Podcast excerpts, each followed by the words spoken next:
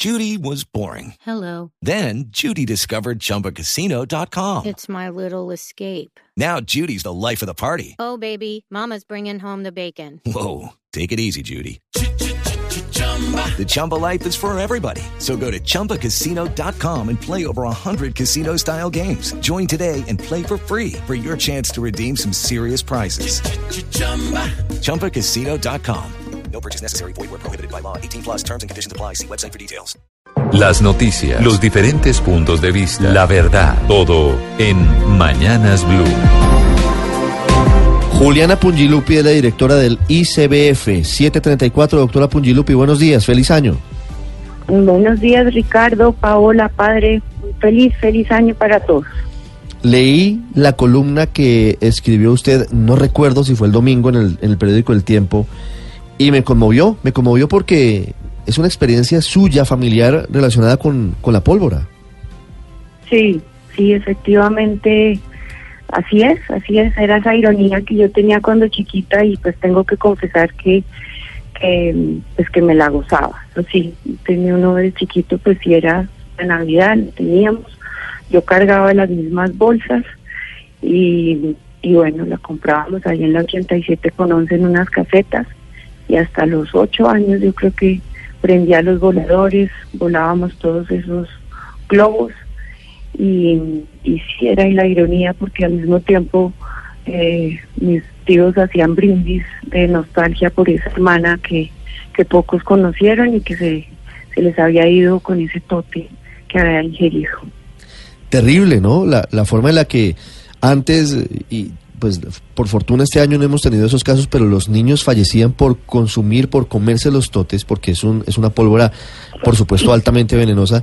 Y a pesar de eso, nuestra costumbre, lo que estaba en nuestro ADN del uso de la pólvora, no nos permitía decir no más, sino que a pesar de todo seguíamos usándola.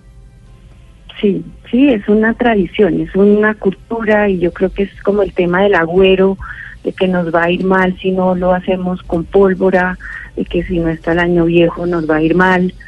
Eh, entonces es un tema cultural, hay que cortarlo y ojalá que las próximas generaciones no crezcan con, con pólvora y no la vean. Digamos, es que tengo un niño de cuatro, dos, pues, dos chiquitos, uno de cuatro y uno de dos, creo que ni siquiera la tienen que conocer, si la han, si la han tenido que oír mucho por mi trabajo y me preguntan, pero ya, que, no, no, no, no, no la necesiten en su vida y las próximas generaciones tengan otros abuelos y otras formas de celebrar. Sí.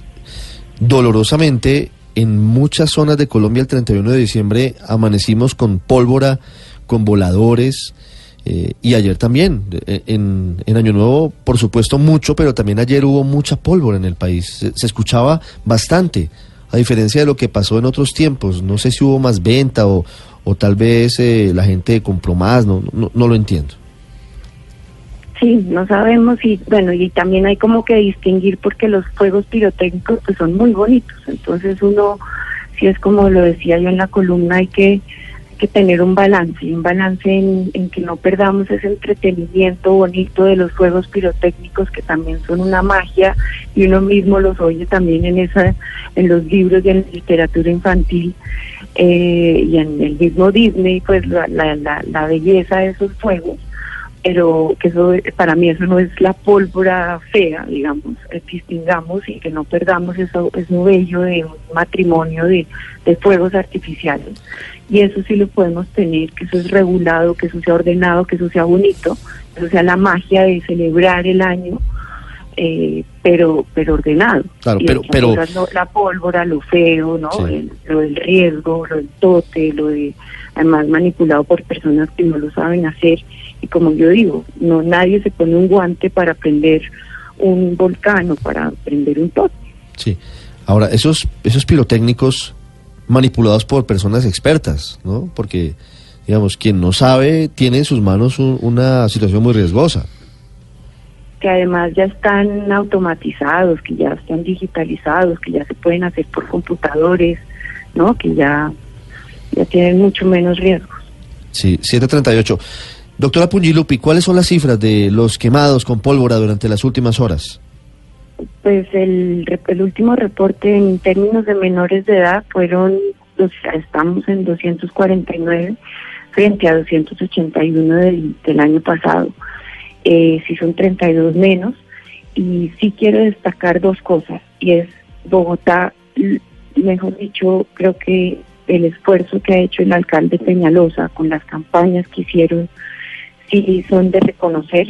Digamos que solo hu- hubo un quemado en Bogotá para semejante, pues para, para el número de habitantes que hay en Bogotá, hay que reconocérselo. Y también hay muchos departamentos que no han registrado ni un caso, Casanare, Chocó, San Andrés, Guainía. Eso hay que reconocerlo. Doctora Pungilupi, las políticas van dando resultado, pero sin duda todavía queda por hacer un trabajo cultural fuerte, porque no todo puede ser sanciones.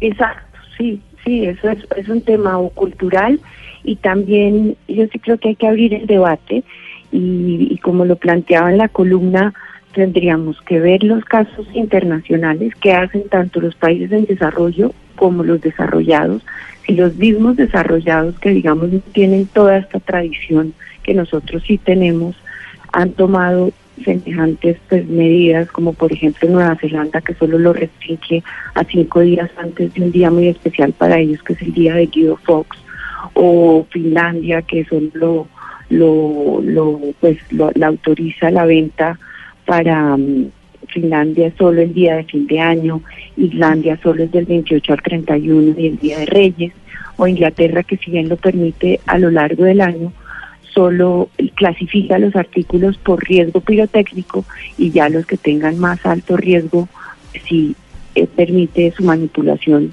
y uso solo a las personas que tengan una licencia y que han, han tomado un curso específico y solo, pues, Sí. solo pueden comprarlo si uno tiene un permiso. Entonces, y Chile ya se fue para el otro extremo, que es que no pues está totalmente prohibida y solo unas empresas registradas pueden eh, eh, pueden eh, eh, hacer los eventos pirotécnicos y uno los contrata tanto públicos como privados a estas empresas registradas.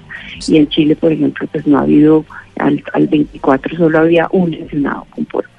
Entonces Sí. mirar toda esta experiencia internacional tener en cuenta nuestra cultura nuestros patrones de consumo nuestro nuestra debilidad institucional y nuestras tradiciones culturales. Y a partir de eso ya ver qué es lo que más aplicaría para Colombia y sobre todo ver si queremos todos los años tener a 700 personas afectadas con riesgos oculares, con, con, con, perdón, con daños oculares, daños auditivos y amputaciones con consecuencias para toda la vida.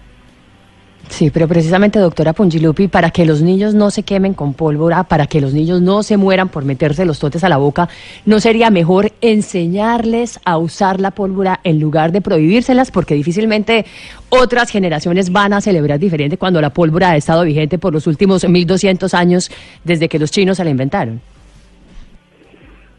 Sí, pues, mm, pero las campañas de sensibilización han estado ahí, ¿entiendes? Y la, la ley como está ahí ahora eh, mm, contempla que todos los municipios del país, si tú lo ves, un artículo dice específicamente los impuestos que se recolecten de la de la pólvora por producción y por expendio deben eh, nutrir un fondo municipal. Todos los todos los municipios tienen un fondo está hecho para sensibilización. Todos los municipios tendrían un fondo para sensibilización. La pregunta también es, bueno, ¿en qué estamos fallando en sensi- sensibilización? Si tendremos que traer a expertos en, en- en psicología del comportamiento eh, para que mejoremos la sensibilización. Si, por ejemplo, no sé si vieron un trino de Salud Hernández eh, que a mí me impactó, que muestra la propaganda de Filipinas, eh, que es bastante amarillista y ella misma decía si tenemos que usar ese tipo de mensajes mucho más directos para convencer de la barbaridad de celebrar con pól- pólvora.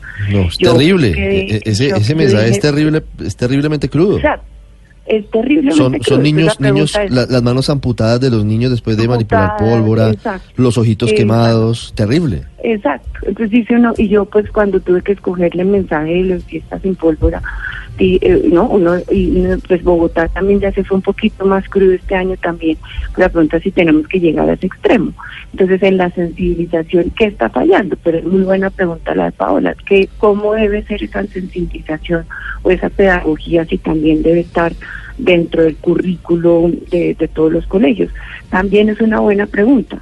Eh, todo, todo, todo, por eso estoy planteando que se abra el debate. Yo acabo, yo pues, llevo cuatro meses en, el instituto, es la primera vez pues, que voy a tener que abordar el tema de la pólvora. Espero que no tras, que espero trascender y que no sea un tema pues solo coyuntural y, tempo, de, la temporada, sino que de verdad lo asumamos, lo vamos a, abordar en el marco del Sistema Nacional de Bienestar Familiar en el que tienen voz todas las entidades, porque esto no es solo un tema del ICBF, sí. debe estar el Ministerio de Educación, debe estar el Ministerio de Salud y sobre todo el Ministerio de Defensa, que es el que da la, los lineamientos para, para y regula toda la producción y, y la industria de la pirotecnia. Doctora Pongilupi, quiero formularle una última pregunta. A propósito de una discusión que hemos tenido aquí en Mañanas Blue en los últimos días, frente a las sanciones para los padres que irresponsablemente le den pólvora a sus hijos o no estén pendientes de sus hijos, ellos compren la pólvora y resulten quemados. La discusión es sobre si no es peor para los niños iniciar un proceso en el que se pierda eventualmente la custodia por parte de sus padres por irresponsabilidad. ¿No sería una doble victimización? Sí, no, es que en ningún momento se está se está planteando que se pierda la patria potestad, eso no no lo incluye, no lo incluye. Primero el defensor de familia cuando cuando cuando cuando cuando cuando toma estos casos, lo primero que mira es si fue un tema accidental y, y lo que hasta ahora como está solamente se les se, les, se, les, se verifican sus derechos. Digamos, lo primero que se ve es cómo está el niño en términos de derechos.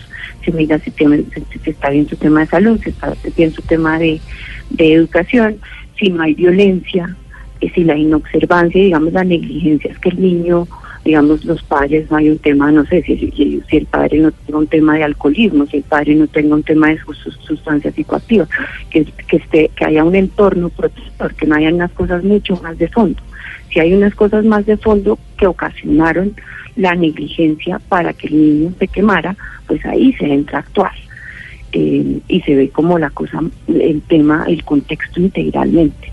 Entonces, eh, lo último que está queriendo hacer el ICBF, y ese es un mensaje que quiero hacer, es romper los círculos familiares y romper la familia, porque lo que más, lo que menos queremos es institucionalizar y queremos querer llevarnos a los niños.